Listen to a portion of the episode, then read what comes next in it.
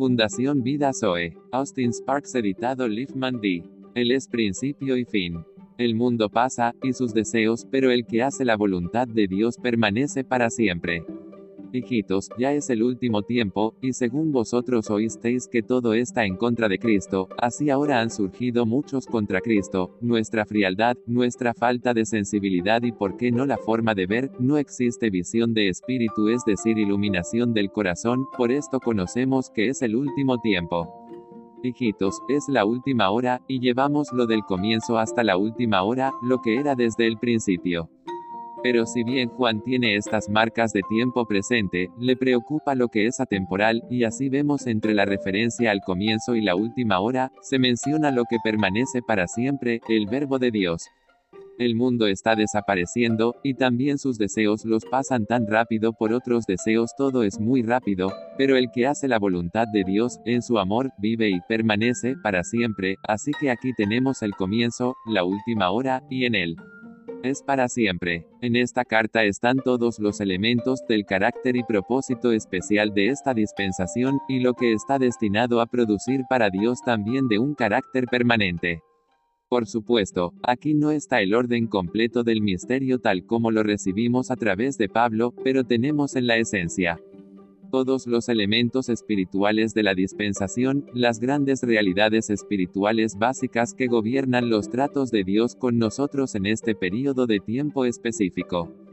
Por ejemplo, tenemos a Cristo, su persona por el Espíritu y es la cabeza del cuerpo, tenemos unión con Dios en Cristo a través del Espíritu Santo, en términos de la vida Zoe, tenemos las grandes realidades gobernantes de la sangre y el Espíritu de Jesucristo, su palabra y el poder del Espíritu Santo y el Espíritu recreado, en los creyentes, la gran ley básica de la vida eterna, la ley del Espíritu de vida.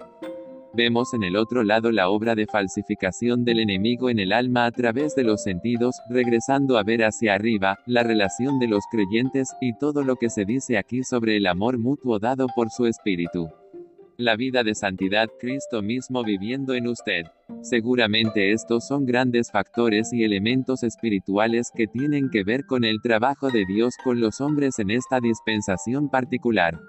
Nuestra preocupación, en primer lugar, lo que fue desde el principio.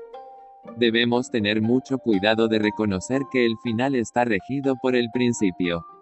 El Cordero inmolado antes de la fundación del mundo, la vida increada a través del pensamiento de Dios.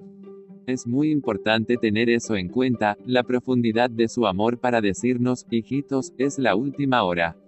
En relación con la última hora, lo que era desde el principio se pone de manifiesto en una presentación o manifestación gloriosa. Lo que Juan está haciendo se puede ver clara y fácilmente en el mundo del espíritu. En otras palabras, Juan está diciendo, hijitos míos, hemos llegado al final, ahora, para que podamos estar en él, para que lo que vino al principio esté aquí en plenitud y claridad, y en definitiva, sin pérdida alguna al final.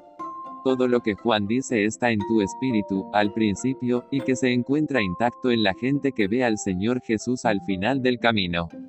Al ser guiado a tomar ese rumbo, Él está, en efecto, diciendo, vamos a ser juzgados en su luz. Nosotros, al final, tenemos que estar a la altura de eso, y la iluminación interior transformó nuestra vida, a la luz de eso vemos el reino eterno, el verbo hecho carne y habita ahora por todos los tiempos en Jesucristo. El propósito eterno por esencia, la vida de su Hijo por el Espíritu Santo en nosotros, glorificando a Dios el Padre. En primer lugar está el hecho de que, el principio sigue siendo la norma aplicable hasta el final. Gloria, gloria y más gloria.